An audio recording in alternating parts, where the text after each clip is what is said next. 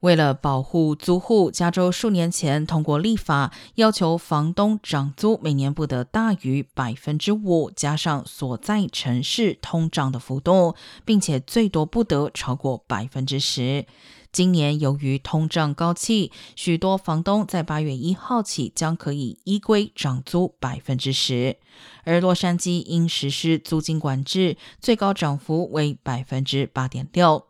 然而，根据人口普查局统计，目前仍有一百五十万加州家庭拖欠房租。如果租金进一步大幅上涨，许多家庭可能流落街头。担心涨租的民众可联系所在城市询问，或上 zimas 打 lact 打 org 网站，输入地址，查询所租住单位是否有租金上涨和避免驱逐的保护措施。